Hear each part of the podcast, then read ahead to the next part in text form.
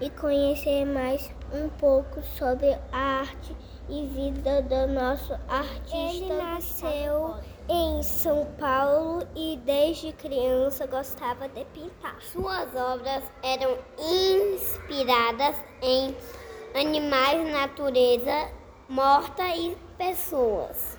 São obras bem coloridas e alegres. Ele também utilizava formas geométricas em seus desenhos. são produções autorais baseadas nas técnicas que o artista utilizar na nossa obra coletiva foi inspirada inspirada em um gato e todos da foi turma muito legal vivenciar nosso projeto de Esperamos arte. que tenham gostado e aproveitem para visitar as outras